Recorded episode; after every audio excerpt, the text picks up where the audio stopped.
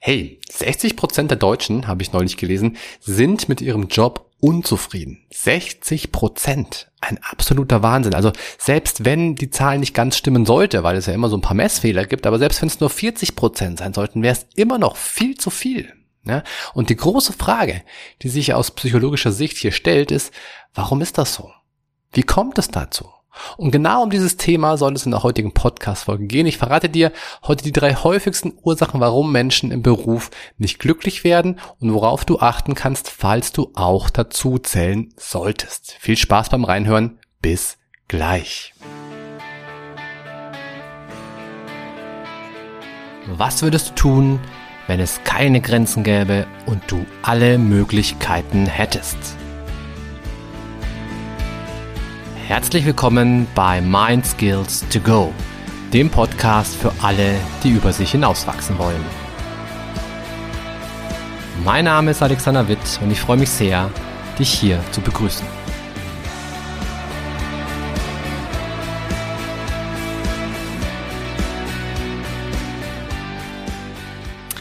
So, herzlich willkommen zu einer weiteren Podcast-Folge von Mind Skills to Go. Und heute geht es eben, wie gesagt, wie schon im Teaser angesprochen, darum, warum Menschen im Job manchmal unglücklich sind. Ja, wie kommt es dazu? Sind immer nur die anderen schuld? Oder, oder liegt es vielleicht auch ein bisschen an einem selber? Und das werden wir uns jetzt gleich ganz genau anschauen. Bevor wir aber loslegen, habe ich zwei Ankündigungen zu machen. Zum einen gibt es seit einer geraumen Zeit meinen Online-Persönlichkeitsentwicklungs-Selbsttest. Und falls du Bock drauf hast, ein bisschen mehr darüber zu erfahren, was dein Potenzial ist und welche ersten Coaching-Schritte du unternehmen kannst, dann mach diesen Test. Der ist wirklich umsonst, kostet rein gar nichts. Du musst dich nur registrieren und dann wirst du eben durch verschiedene Fragen durchgelotst. Am Ende spuckt der Test dir aus, was du noch verbessern kannst, wo quasi noch Luft nach oben ist und sagt dir auch noch, welche Coaching-Übung für dich in deinem ganz individuellen Fall ähm, hilfreich sein könnte. Und außerdem gibt es noch als weiteren Bonus oben drauf ein PDF-Workbook, wo du gleich so ein bisschen loslegen kannst, deine Fortschritte tracken kannst. Also wenn du Bock drauf hast, dann mach das. Den Link findest du in den Show Notes. Einfach draufklicken und fertig. So, das war die erste Ankündigung. Zweitens, der Podcast macht Sommerpause. Und zwar heute ist die letzte Folge vor der Sommerpause. Den ganzen August über werde ich, äh, ja, werde ich nicht da sein, werde ich auch entsprechend keine Podcast-Folgen aufnehmen.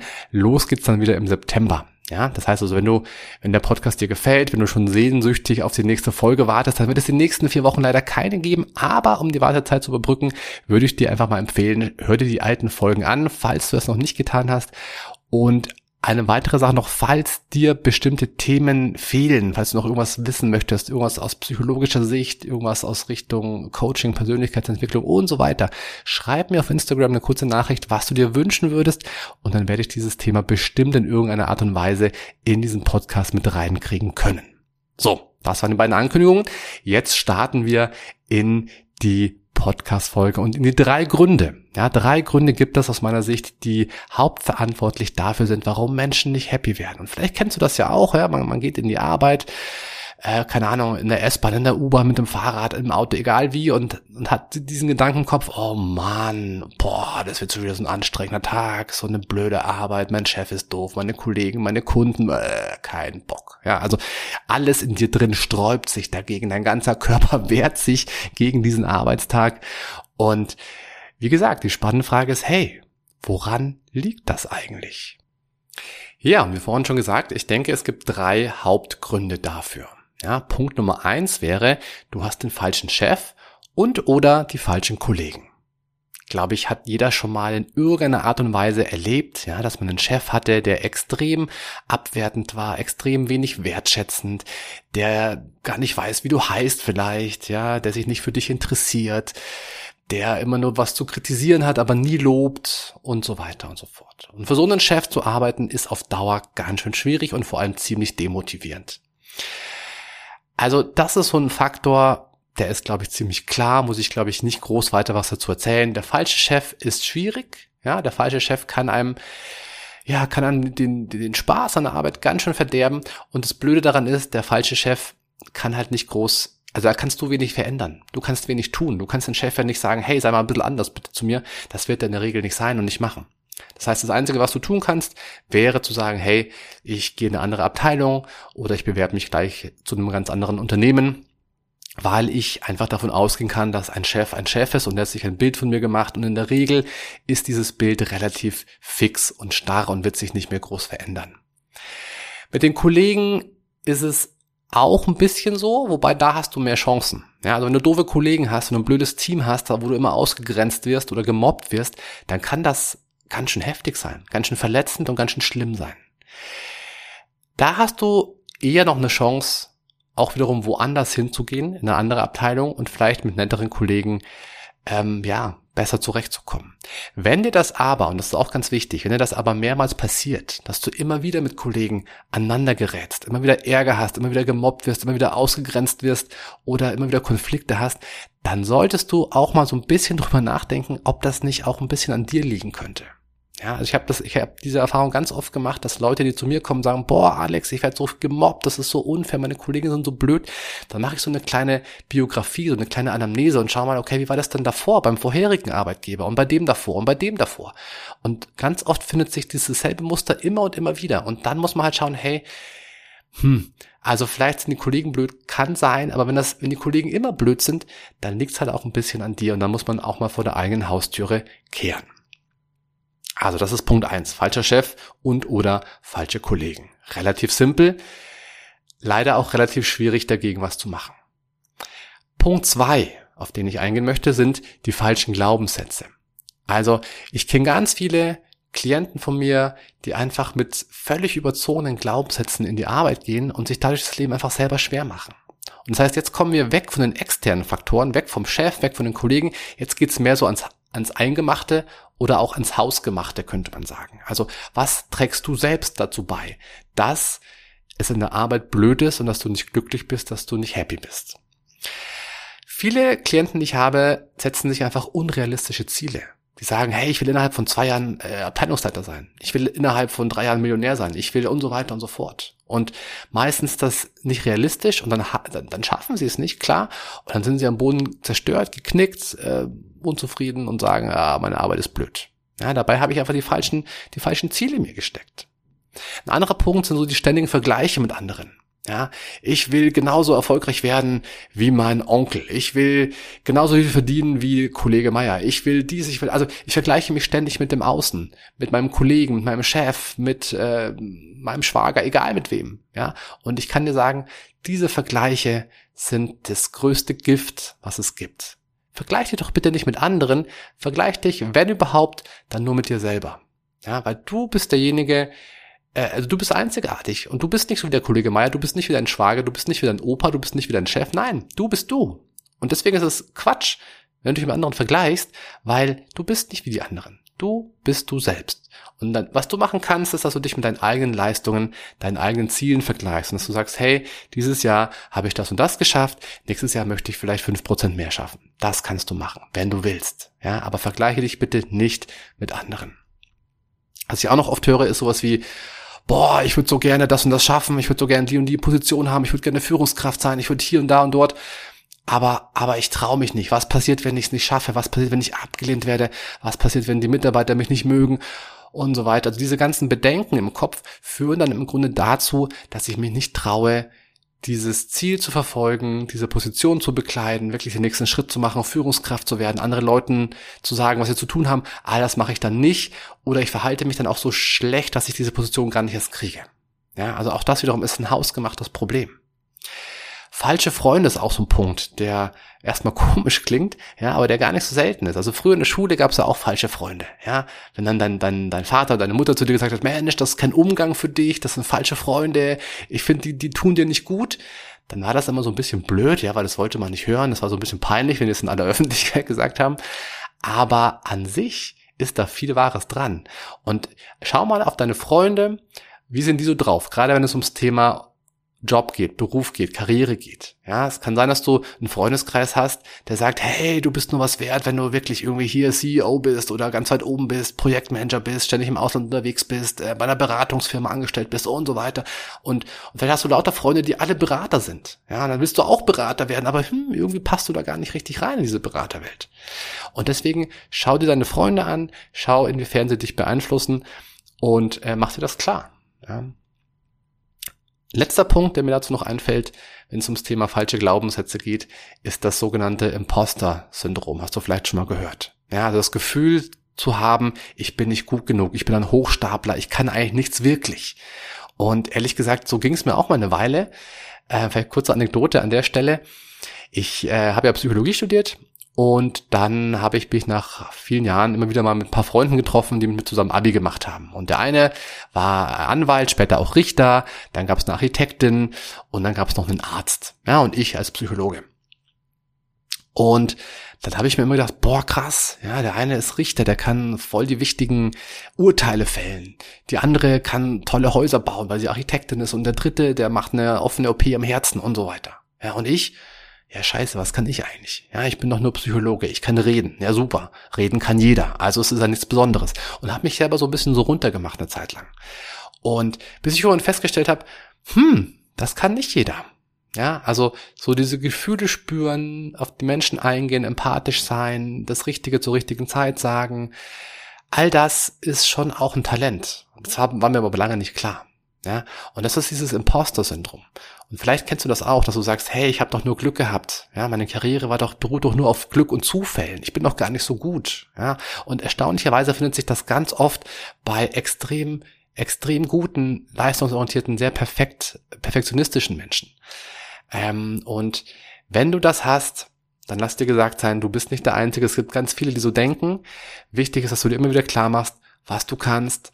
Und zwar ganz ehrlich. Ja, also du kannst was, sonst wärst du nicht in der Position.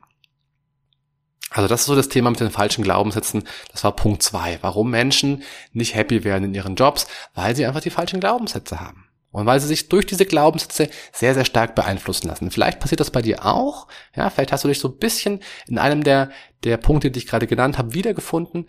Dann überleg dir einfach mal, welcher es ist, was du machen kannst und welcher Denkfehler dem Ganzen zugrunde liegt. Denn meistens sind es halt klassische Denkfehler. Und eine ganz, ganz simple Lösung, eine ganz simple Technik, um das so ein bisschen zu beheben, ist so diese, diese klassische Pro- und Kontraliste. Also schreib, nimm dir deinen Glaubenssatz zur Brust, ja, schreib ihn auf, deinen Glaubenssatz, mach eine Pro- und Kontraliste. Was spricht für diesen Glaubenssatz? Was spricht gegen diesen Glaubenssatz? Und bitte sei ehrlich zu dir. Ja, das kann schon mal helfen, so ein bisschen das Ganze zu entschärfen und wieder eine etwas objektivere Sicht auf die Dinge zu kriegen.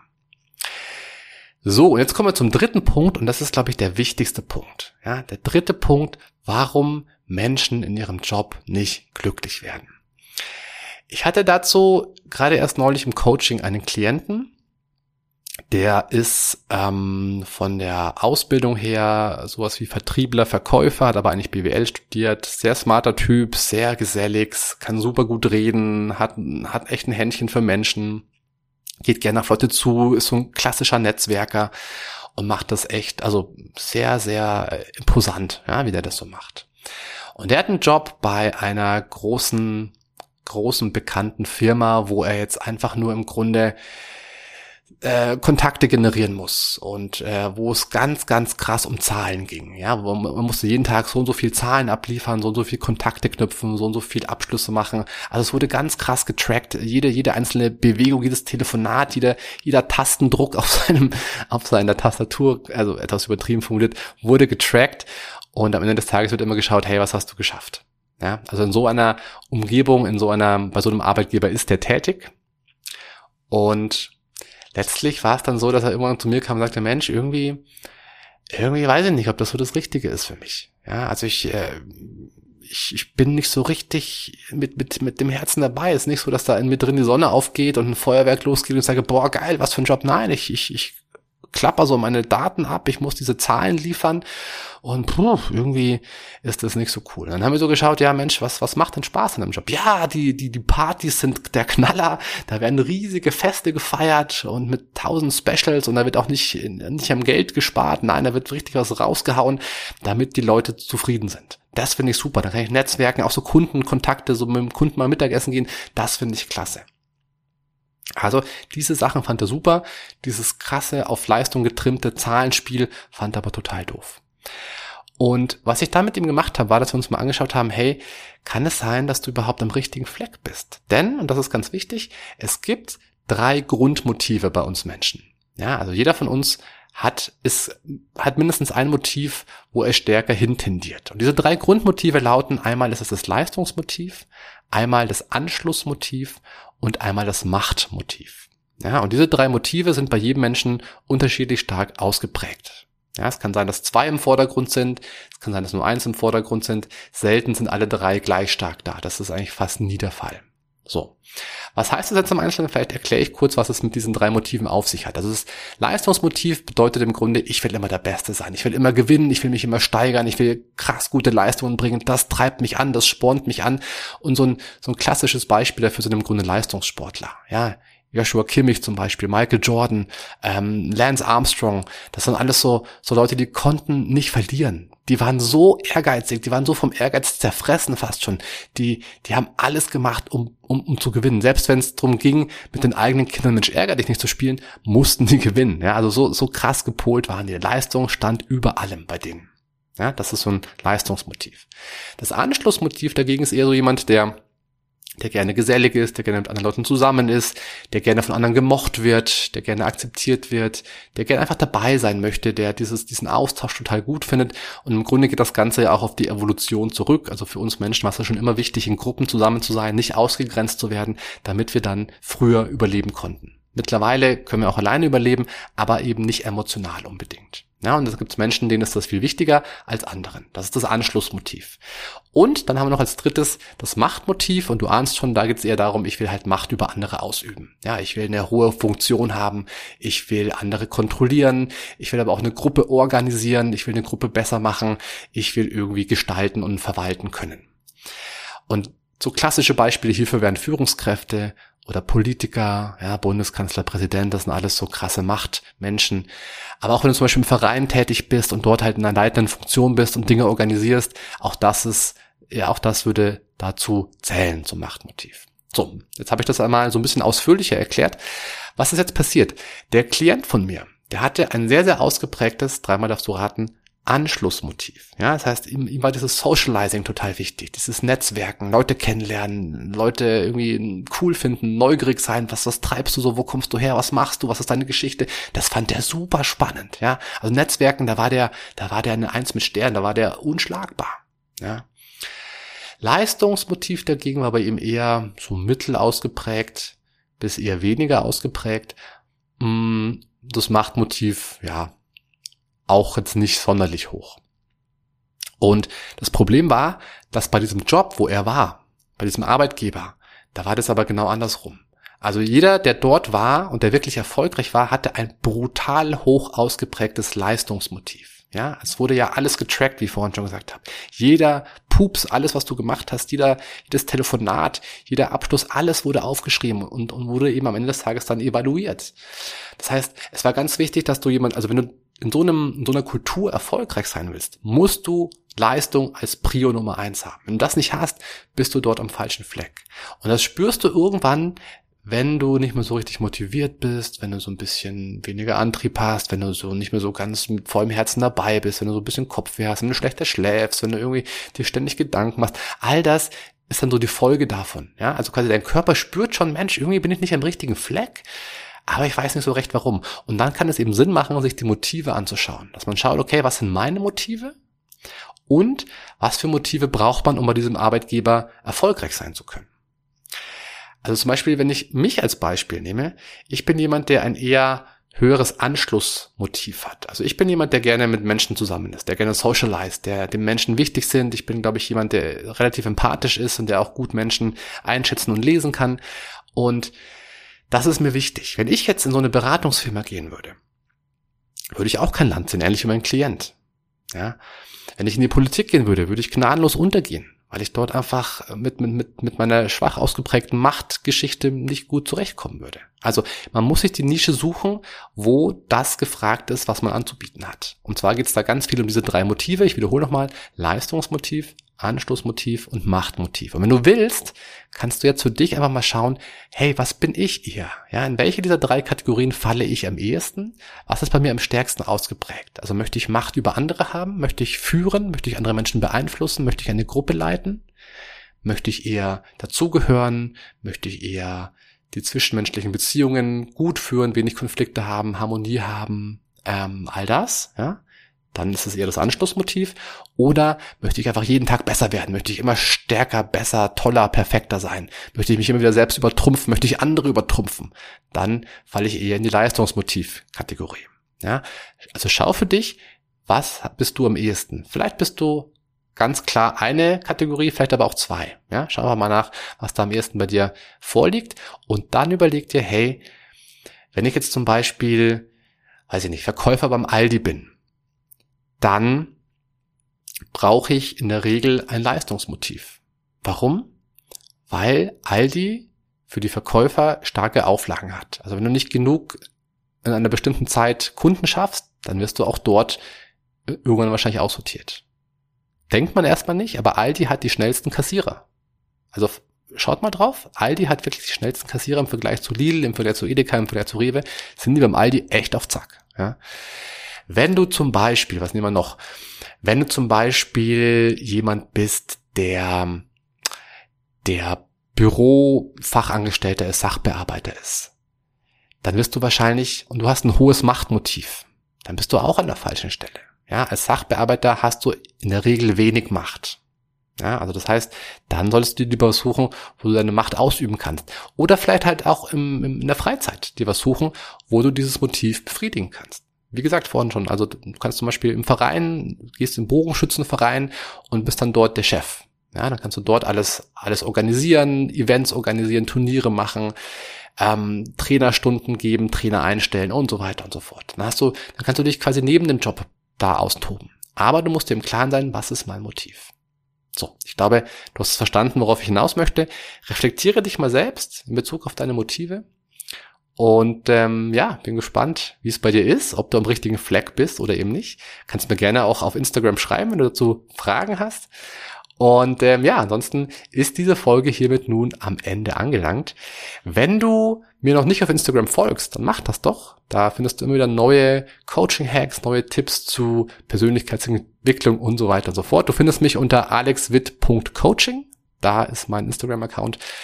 Und außerdem nochmal kurz als Reminder, ich habe ja vorhin gesagt, es gibt diesen Online-Selbsttest, wo du dann dein persönliches Potenzial ein Stück weit kennenlernen kannst, wo du erste Coaching-Übungen kriegst und dieses PDF-Workbook. Das kannst du gerne dir runterladen. Den Link dazu habe ich dir in die Show Notes gepackt, also schau da drauf, wenn es dich interessiert. Ansonsten hören wir uns nach der Sommerpause wieder, und zwar Anfang September. Ich freue mich drauf und bis dann hab einen grandiosen, schönen, entspannten, relaxten Sommer. Bis dann, ciao, ciao.